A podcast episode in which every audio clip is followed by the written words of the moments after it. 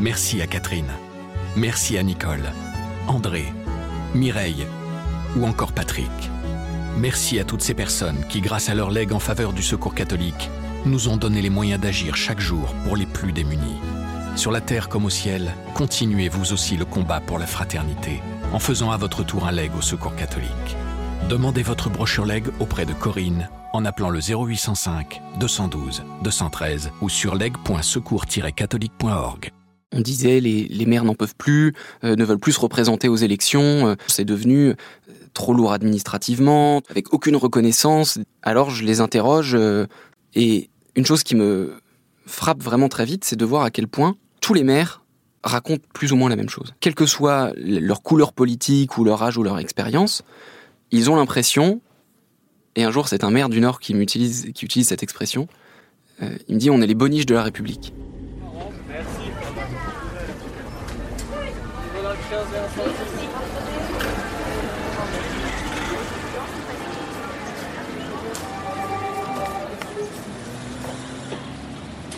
Gauthier Vaillant est journaliste politique au quotidien La Croix. Depuis le mois d'octobre 2019 et jusqu'aux élections municipales 2020, il a sillonné la France à la rencontre des maires. Dans les Alpes, en Bretagne ou dans le nord de la France, il a découvert la difficulté de leur mission, voire leur détresse, mais aussi la passion qui les anime. Dans ce podcast, un journaliste de la Croix raconte les coulisses d'un reportage, d'une enquête ou d'une rencontre. Ce qui s'est passé avant, comment il l'a vécu et comment l'histoire se poursuit. Vous écoutez la troisième saison de L'envers du récit. Je m'appelle Gauthier Vaillant, je suis journaliste à La Croix depuis 2013. J'ai travaillé euh, au service web du journal, puis au service religion euh, pendant plusieurs années.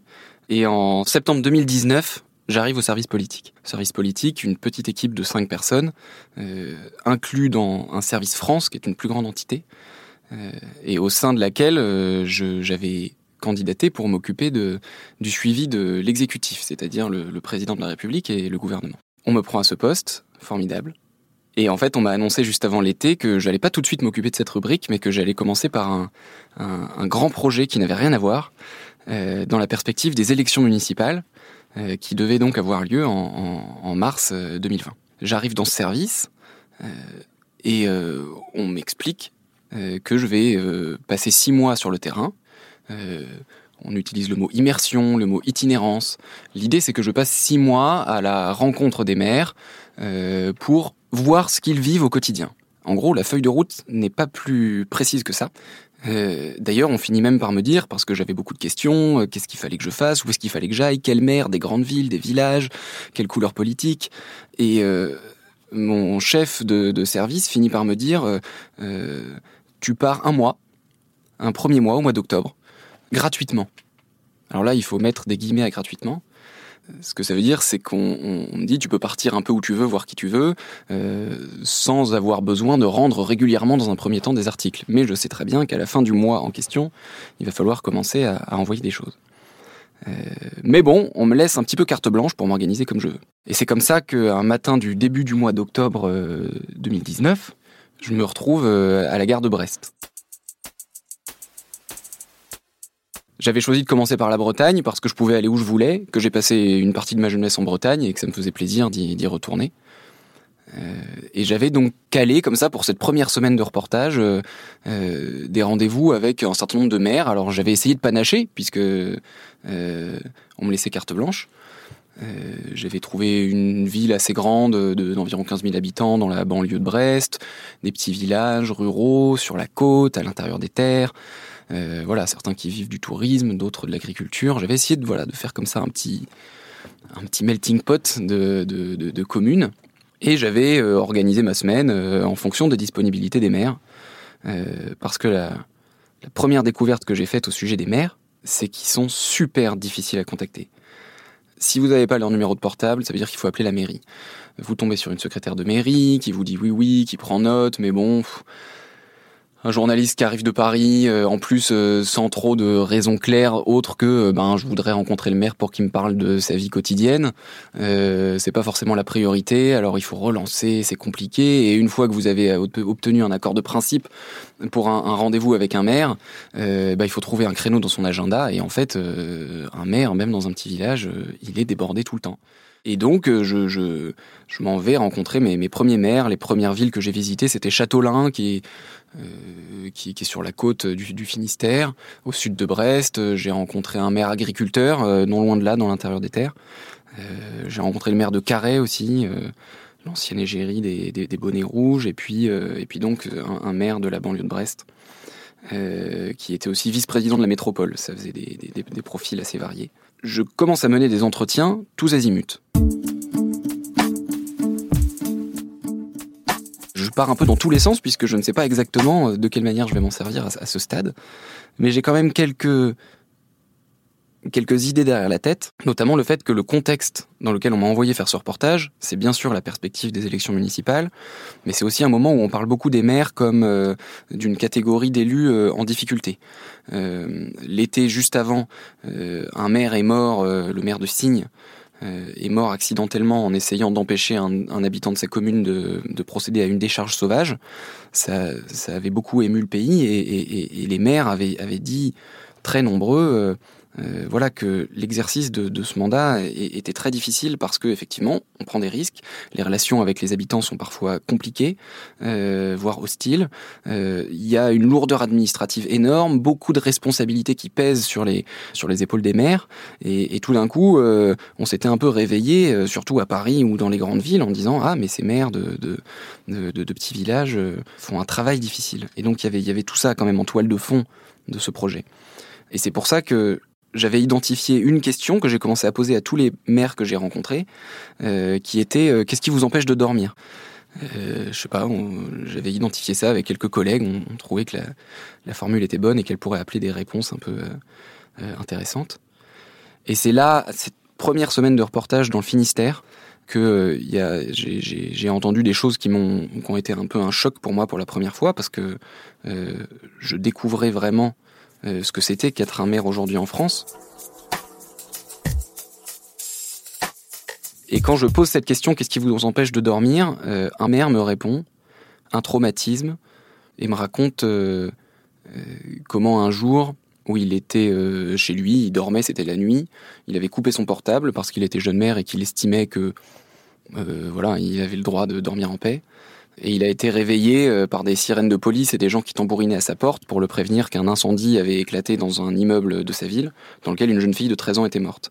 Et le fait de ne pas avoir été joignable euh, à ce moment-là, de ne pas avoir été présent euh, au moment de ce drame, l'avait traumatisé, enfin l'avait, bouleversé.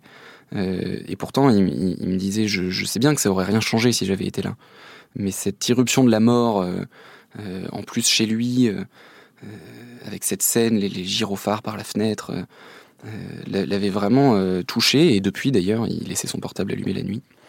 Il m'avait raconté ça. C'était un, jeune maire très dynamique, responsable du Parti socialiste dans le Finistère, ambitieux qui s'assume.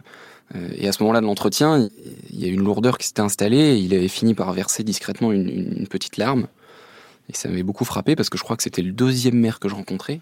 Et, et je m'attendais pas à quelque chose d'aussi intime euh, aussi vite.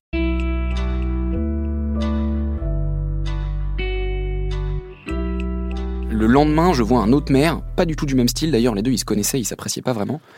Pour le coup, un vieux routard de la politique, euh, ancien compagnon de route de, François Bayrou, gouailleur, euh, plein d'humour, chaleureux, très, sympathique. Et donc on avait un entretien très détendu. Je lui pose la même question dans l'entretien. Et lui aussi, tout d'un coup, s'est mis à me raconter un drame euh, épouvantable, euh, comment il avait dû un jour aller annoncer la mort de, de, euh, son épouse au mari. la dame était, était morte en se, en se noyant, en, se baignant sur la plage. Et, il avait dû aller annoncer. alors il commence à me dire bah, Je suis allé trouver le gars, il jouait au boule avec ses copains sur une place du village tous les autres ont compris qu'il y avait quelque chose qui clochait quand ils ont vu le maire arriver comme ça, et lui, il n'a pas compris. Alors je lui disais, euh, il est arrivé quelque chose à ta femme. Et lui, il me disait, mais ça va aller, ça va aller. Et moi, je lui répondais, bah non, je crois pas que ça va aller. Et enfin voilà, il me raconte cette histoire comme ça, euh, d'une manière euh, très vivante, et je sentais bien que euh, le souvenir chez lui était très vivace. Et après, une fois que cette anecdote a été terminée, l'entretien a pris un cours, on va dire, plus, plus enjoué. Mais, mais cette parenthèse était très forte, et c'est là que j'ai compris euh, que c'était pas juste le premier maire, mais, mais le, suivant aussi, euh, et, beaucoup d'autres après m'ont raconté des histoires similaires. Et ça a été vraiment la, première chose qui m'a saisi, euh, c'était cette présence de la mort cette confrontation avec la mort, avec des drames humains, familiaux, euh, que, rencontraient beaucoup de mères et qui les marquaient très profondément. Il y en a beaucoup, beaucoup qui en parlent comme la chose qui, les aura marqués négativement, en tout cas dans, leur, dans, l'exercice de ce mandat.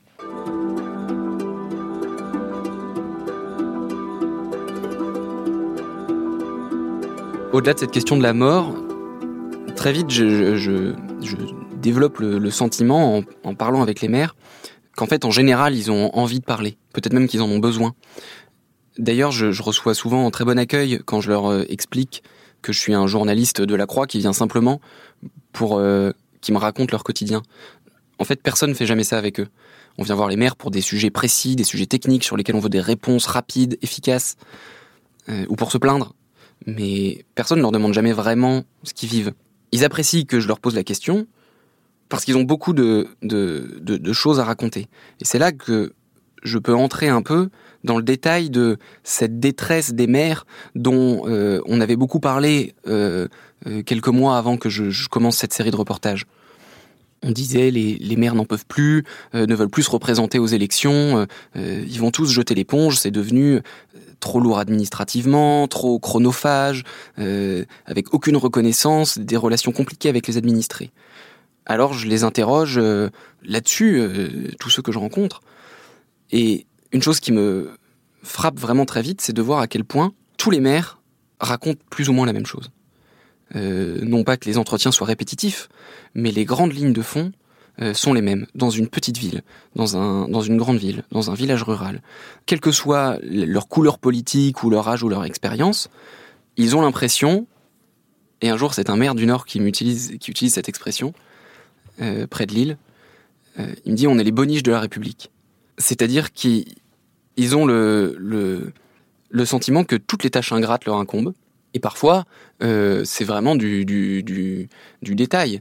Un jour, je rencontre un maire, un maire agriculteur, c'était encore en Bretagne, je crois, qui me raconte comment un jour, euh, il a dû lui-même euh, aller euh, déblayer un tronc d'arbre qui s'était couché en travers de la route d'entrée au village.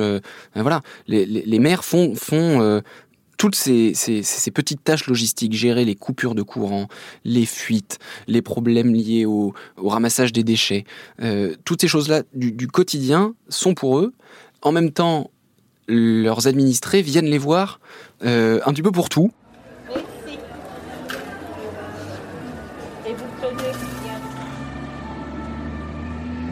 Un jour, je suis en Île-de-France c'était pendant la grève, parce que euh, arrive le mois de, décembre et, les, grandes grèves des transports. Alors j'aime autant vous dire que faire le tour de France euh, à la rencontre des maires quand il n'y a plus de, de transport, c'est pas simple. Alors à ce moment-là, au mois de décembre, je décide de travailler un peu autour de Paris. Et je rencontre un, maire qui s'apprête à publier un livre, Pierre-Emmanuel Béni il s'appelle. Euh, il s'apprête à publier un livre dans lequel il raconte son mandat, son unique mandat, et pourquoi il se représente pas. Il a été élu, il avait pas 30 ans, et six ans plus tard, il veut plus en entendre parler. Et il a des, anecdotes dans tous les sens euh, de choses euh, consternantes qui, lui sont arrivées. Il me dit, vous, savez, un jour, euh, la communauté de communes a décidé de changer les poubelles, le, le, le, type de poubelle, les bacs, pour le ramassage. Bon. Sauf qu'ils ont supprimé, ils, ils ont enlevé les, les, anciennes poubelles et ils ont mis une semaine avant de remettre les nouvelles. Et je lui dis, mais vous, vous y êtes pour rien. Il me répond, mais non, mais ça, les gens ne le savent pas. Donc, euh, 48 heures plus tard, il y avait des poubelles plein mes rues. Euh, et les gens euh, venaient me voir à la mairie euh, en disant euh, c'est un scandale, euh, les rues sont dégueulasses, vous faites pas votre boulot, c'est vous qui devez ramasser les poubelles. Et il me raconte à ce moment-là qu'il est vraiment en colère parce que à la fois il comprend très bien la, la, colère et l'impatience des gens qui se retrouvent à vivre au milieu d'un dépotoir, et en même temps il a pas les il a pas les clés, c'est pas lui qui décide. Donc évidemment, il, passe des coups de fil euh, euh courroucés euh, à la communauté de communes, à la préfecture. Il essaye de, faire avancer les choses le plus vite possible. Mais il me dit voilà, typiquement le genre de, choses qu'on vit et on est face à l'hostilité, euh, au mécontentement de nos administrés pour des choses sur lesquelles on n'a pas la main.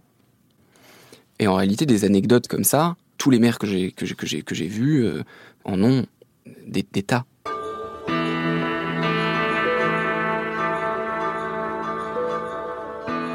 Mais en même temps que je découvre l'ampleur de, du travail et de la responsabilité que c'est d'être maire, même dans un petit village, et les difficultés qu'ils expriment, euh, je me rends compte en même temps qu'ils aiment vraiment ce qu'ils font. C'est très étonnant là aussi. De la même manière qu'ils euh, décrivent les mêmes problèmes, ils, décrivent aussi les mêmes motifs de satisfaction. Euh, ce sentiment d'être proche des gens, d'être efficace, de pouvoir améliorer concrètement leur, euh, leur vie quotidienne, leur qualité de vie, quelle que soit euh, la taille de la ville ou, leur, leur expérience, leur parcours politique, ils, aiment ça. Ils aiment notamment la diversité de ce qu'ils sont amenés à faire comme maire. Paradoxalement, parfois, les, les, les, moments les plus difficiles sont aussi ceux où ils se sentent le plus utiles. J'ai accompagné sur une journée la maire de Denain, Annelise Dufour, une maire euh, socialiste d'une ville de cette ville de 20 000 habitants de la banlieue de Valenciennes, qui est une des villes les plus pauvres de France, sinistrée dans les années 80 par la, désindustrialisation. Beaucoup de pauvreté, beaucoup de chômage. Et je l'ai accompagnée sur une journée qui était un samedi. Le samedi matin, toutes les semaines, elle reçoit pendant trois heures euh, des habitants de la ville sans rendez-vous. Ils viennent euh, pour demander quelque chose, voilà, vient qui veut. ils font la queue dans un, dans un couloir. Ils rentrent dans son bureau et ils expliquent pourquoi ils sont là. Pour moi, c'était bouleversant. J'étais assis dans un petit coin du bureau. J'essayais de me faire discret parce que on m'avait donné la permission de rester et d'assister à ces entretiens qui sont quand même très confidentiels. Les, gens qui viennent, ce matin-là, il y en a eu une dizaine, euh, dans des situations comme ça, ne, viennent quasiment que les gens qui sont en situation de, très grande fragilité et, qui viennent euh, appeler la mère au secours parce que euh, ils ont plus de logement, ils sont à la rue, ils, ils, ils ont plus d'argent, ils ont plus de quoi manger un moment, il y a deux frères qui rentrent. Impossible de leur donner un âge, peut-être 50 ans.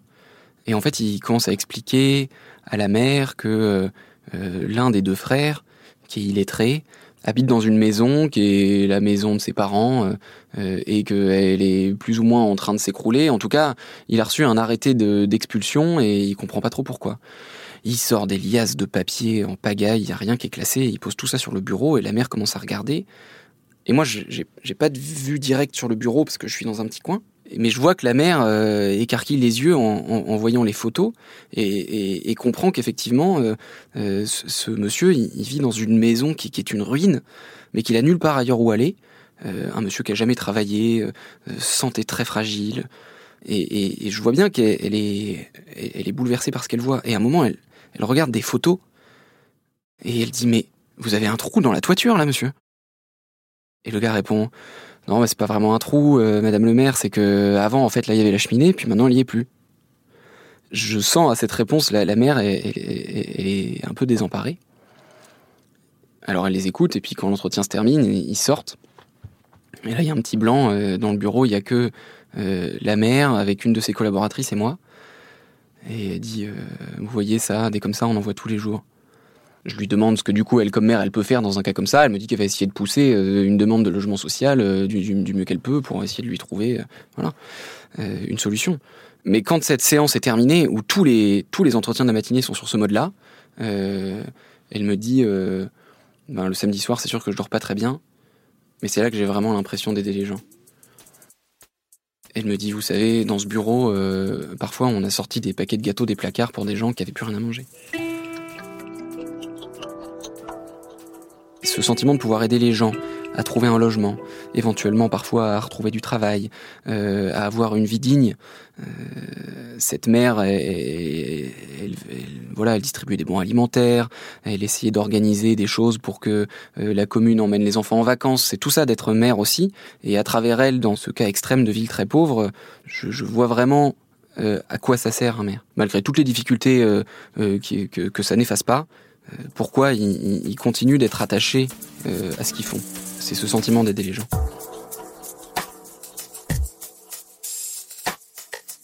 Je continue mes reportages, euh, j'essaye d'aller un peu partout en France euh, au cours de l'hiver.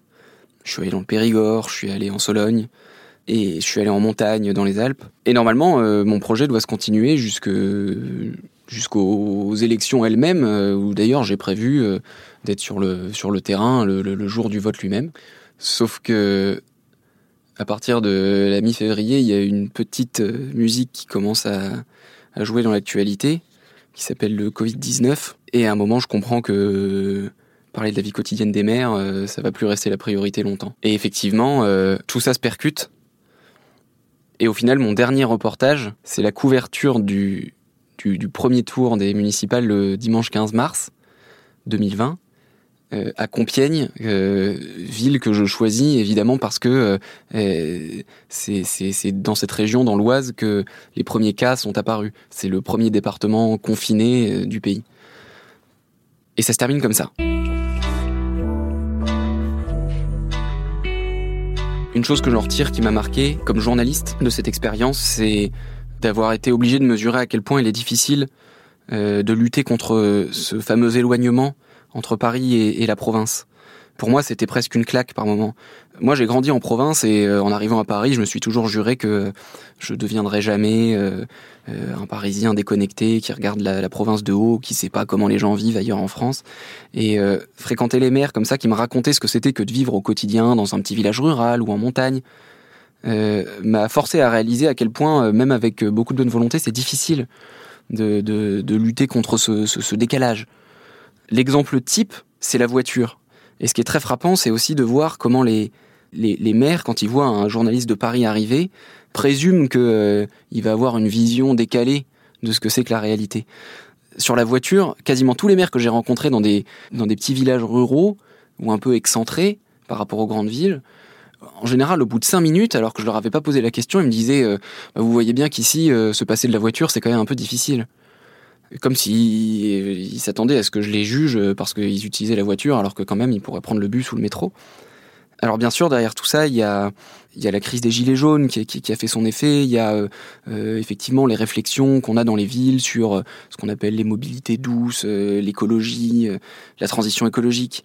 Et ça m'a vraiment frappé de, de, voir à quel point ils, sentaient le besoin, les maires qui sont ces ambassadeurs de ce que vivent les gens euh, dans la ruralité, dans les territoires, ce que ces ambassadeurs avaient, besoin de dire à quelqu'un euh, venu de Paris qui représente pour eux voilà le monde médiatique ce, besoin de dire euh, voilà comment on vit et voilà les choses dont on ne peut pas se passer. Maintenant, c'est vrai que la difficulté dont j'ai conscience comme journaliste, c'est que un projet de reportage de long terme comme ça, c'est pas quelque chose qu'on peut faire en permanence. Euh, on ne peut pas euh, euh, être tous sur les routes toute l'année. Alors, j'ai pas encore la réponse à la manière dont on pourrait essayer de d'être toujours plus sensible à la réalité de, du, du, quotidien partout en France, chez tous ces gens dont on est chargé de parler. Mais je crois que c'est une réflexion dont nous, les journalistes, nous ne pouvons pas faire l'économie.